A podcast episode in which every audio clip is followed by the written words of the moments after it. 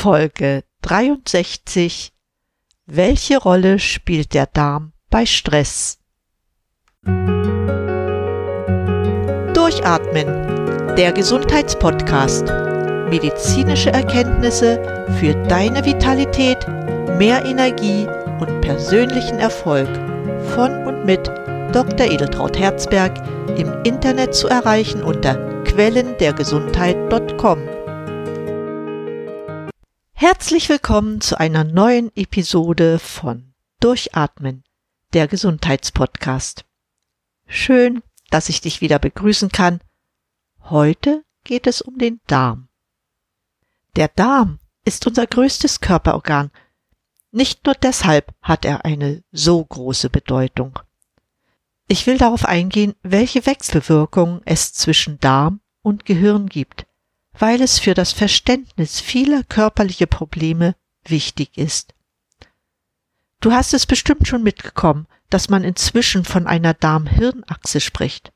Was das zu bedeuten hat, will ich heute mit dir teilen. Doch zunächst einige Fakten über den Darm, um dann alles besser verstehen zu können. Im Darm haben wir einen intensiven Kontakt mit fremden Stoffen, die wir über die Nahrung aufnehmen. Deshalb ist es sehr wichtig, dass der Darm gerade dort eine leistungsstarke Schutzbarriere an der Darmwand gegen Fremdstoffe besitzt. Dafür hat der Darm aktive Bakterien in sich, von denen wir zehnmal mehr haben als Zellen im ganzen Körper. Diese kleinen Lebewesen benötigen wir für eine ordentliche Verdauung und für sehr viele Stoffwechselvorgänge, die mit Hilfe von zig Milliarden Mikroorganismen gesteuert werden. Ja, der Darm produziert eine ganze Reihe lebensnotwendiger Vitamine, Enzyme und Aminosäuren. Alle schädlichen Stoffe, die mit der Nahrung in den Darm gelangen, werden von ihm neutralisiert, das heißt unschädlich gemacht. Und was er nicht schafft, bearbeitet dann die Leber weiter. Die Bedeutung des Darms beschrieb unter anderem schon der russische Nobelpreisträger Dr. Ilja Metschnikow in dem Satz Der Tod sitzt im Darm. Er stellte fest, dass Menschen, die Probiotika, also milchsaure Produkte verzehrten, besonders gesund und widerstandsfähig waren, was sich auch in deren Lebensalter ausdrückte. Der Darm beherbergt, und das ist enorm wichtig, das effektivste körpereigene Abwehrsystem, was man sich nur vorstellen kann. Er bildet Immunzellen, die den Körper von Giftstoffen, einschließlich fremder Bakterien und Viren freihalten. Die Bildung von Immunzellen im Darm ist jedoch nur möglich, wenn er ausreichend gesunde Bakterien hat. Diese müssen den Nahrungsbrei so verarbeiten, dafür sorgen, dass keine Fäulnis oder Gärungsprozesse entstehen. Die Darmbakterien sitzen in den Schleimhäuten der Darmwände und sie benötigen ein saures Milieu, um effektiv ihre Arbeit verrichten zu können. Ein Begriff gibt es noch zu klären. Das ist der Begriff der Darmflora. Nun, die Darmflora ist die Gesamtheit aller im Darm enthaltenen Bakterien und Mikroorganismen. Ein weiterer Begriff ist das Mikrobiom. Im engeren Sinne versteht man darunter die Gesamtheit aller Mikroorganismen, die ein vielzelliges Lebewesen wie auch den Menschen natürlicherweise besiedeln. Das heißt, das Mikrobiom schließt auch die Mikroorganismen außerhalb des Darms mit ein. Was die Funktion der Darmbakterien anbelangt, so helfen sie nicht nur bei der Verarbeitung der aufgenommenen Nahrung oder unterstützen das Immunsystem. Sie stehen auch in einer engen Verbindung mit der eigenen Stimmung sowie der Produktion von wichtigen Neurotransmittern im Gehirn. Wegen der Vielzahl seiner Funktionen wird der Darm auch als Superorgan bezeichnet. Nun ist es auch kein Geheimnis, dass es sehr viele Arten von Darmbakterien gibt. Die Zusammensetzung des Mikrobioms ist von Mensch zu Mensch sehr individuell so individuell wie ein genetischer Fingerabdruck. Die Ursache ist der doch sehr individuelle Lebensstil der Menschen ebenso genetische Faktoren. Man weiß, dass ungefähr die Hälfte der Darmbakterien im Menschen gleich ist. Die andere Hälfte unterliegt individuellen Besonderheiten. Nun in unserem Darm können wir zwei große Gruppen von Bakterien unterscheiden. Das sind einerseits die schlechten Bakterien, sogenannte Coli- oder Fäulnisbakterien. Sie sind für Darmbeschwerden, unter anderem auch Durchfall, verantwortlich. Andererseits bezeichnet man die guten Bakterien als Prokulturen, zu denen zum Beispiel Lactobakterien und Bifidobakterien zählen. Diese Bakterien sorgen mit einer guten Darmflora dafür, dass die Verdauung funktioniert und der Mensch wertvolle Nährstoffe und Vitamine aus der Nahrung aufnehmen kann. Wichtig ist, dass die guten und schlechten Bakterien in einem bestimmten Verhältnis zueinander stehen, bei dem die Prokulturen den größeren Anteil haben. Andernfalls kippt das System und dann gibt es nicht nur Verdauungsbeschwerden, sondern es kann sich eine ganze Kaskade von gesundheitlichen Problemen entwickeln. Auch solche Probleme wie Konzentrationsschwäche, Leistungsabfall und Müdigkeit, wo man die Ursache nie im Darm vermuten würde, gehören dazu. Somit ist eine gute Darmflora mit einer angemessenen Vielzahl von Bakterien und einem guten Verhältnis zwischen guten und schlechten Bakterien wichtig, um fit und leistungsfähig zu bleiben. Nach dieser grundsätzlichen Einführung möchte ich darauf eingehen, was es mit der Darm-Hirn-Achse auf sich hat. So fremd dürfte dir das gar nicht sein. Kennen wir doch Redewendungen wie auf das Bauchgefühl hören oder dass einem etwas auf den Magen geschlagen ist. Heute findet man das sogar in dem Satz, das Gehirn denkt, der Bauch lenkt. Oder wie es der Umweltforscher Klaus Dietrich Runo als Buchtitel benutzt, der Darm denkt mit. In den letzten Jahren dominiert die Forschung über die Wechselbeziehungen zwischen Darm und Gehirn und geht sogar noch weiter. Die Psyche wird mit betrachtet und dann sind wir auch schon bei der Beziehung zwischen Darm und Stress. Die Forschung ist hier noch lange nicht am Ende. Gemessen an den Auswirkungen, die ein gestörtes Mikrobiom auf unseren Körper hat, ist das auch nicht verwunderlich. Eine wichtige Frage, die es dabei zu klären gilt, ist die Frage nach der Art der Kommunikation zwischen Darm und Gehirn. Wichtig ist mir noch einmal zu erwähnen, dass die Beziehung wechselseitig ist. Das heißt, wir sprechen von der Darm-Gehirn-Darm-Kommunikation. Diese läuft über die sogenannte Gut-Brain-Axis, die Darm-Hirn-Achse. Dabei spielen verschiedene Nervenverbindungen eine Rolle, nämlich einmal die Verbindungen im Rückenmark und auch die Verbindungen über den Vagusnerv, der an der Regulation der Tätigkeit fast aller inneren Organe beteiligt ist. Interessant in diesem Zusammenhang ist, dass der Vagusnerv eine direkte Verbindung zwischen den Mikroorganismen im Darm und dem zentralen Nervensystem hat. Auch das die Darmwand durchziehende Geflecht von Nervenzellen ist an der Kommunikation mit dem Mikrobiom beteiligt. In diesem Teil des Nervensystems werden die von den Mikroorganismen synthetisierten Neurotransmitter durch entsprechende chemische Sensoren wahrgenommen und können so mit dem Varusnerv und weiteren Gehirnstrukturen interagieren. Zwischen Darm und Gehirn gibt es durch Hormone eine weitere Möglichkeit zur Kommunikation. Das sind zum Beispiel GABA, sogenannte Gamma-Aminobuttersäure. Es sind weiterhin verschiedene Neuropeptide und auch Dopamin. Weiterhin gehören auch kurzkettige Fettsäuren und Tryptophan dazu.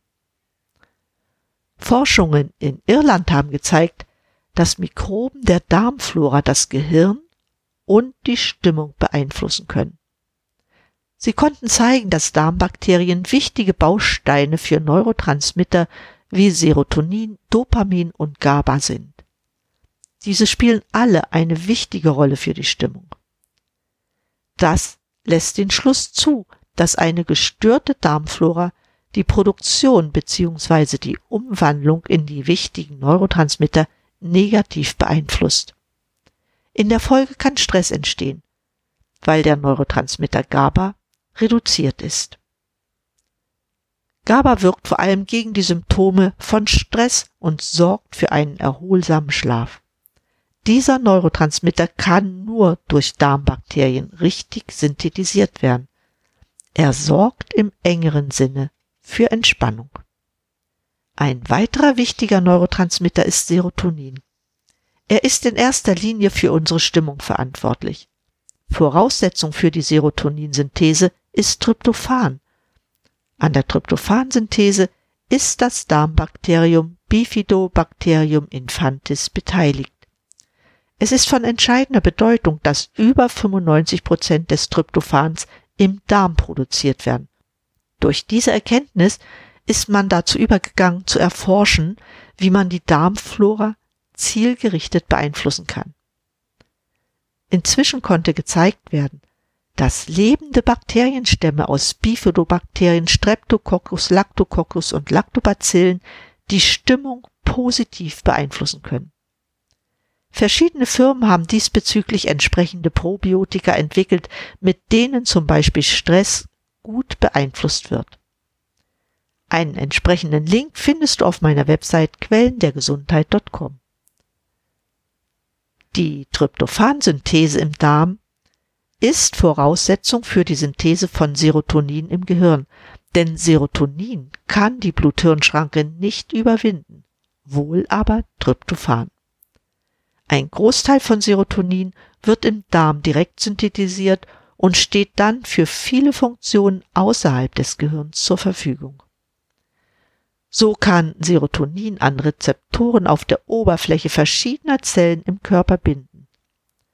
Auf diese Art kann es viele unterschiedliche Prozesse steuern. Über das zentrale Nervensystem beeinflusst Serotonin die Regulation von Körpertemperatur, Appetit, Emotionen, das zentrale Belohnungssystem, Stimmung und auch Antrieb. Auch die Bewusstseinslage, der Schlaf-Wach-Rhythmus und die Bewertung von Schmerzen werden über Serotonin reguliert.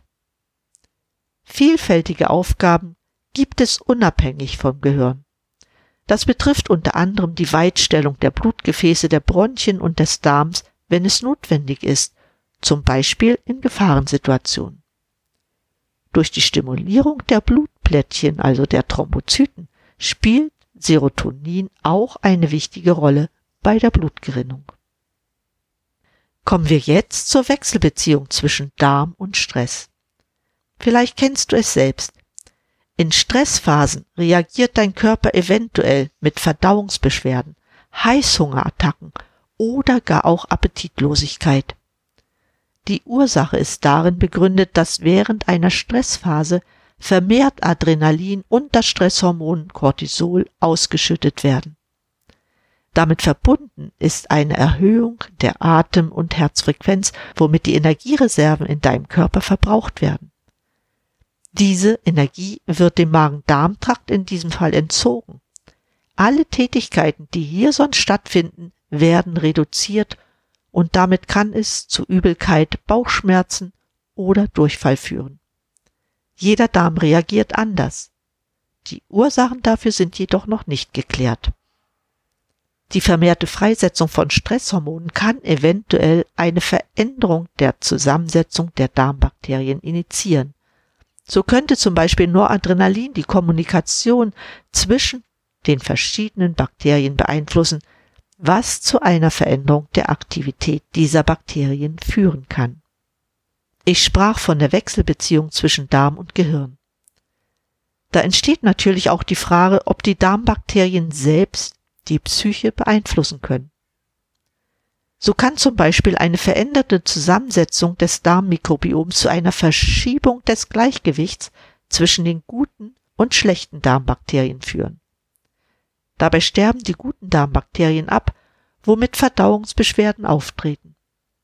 Somit ist aber keine vollständige und ausreichende Resorption von wichtigen Nährstoffen wie Vitaminen, Mineralstoffen, Aminosäuren oder Spurenelementen mehr gegeben.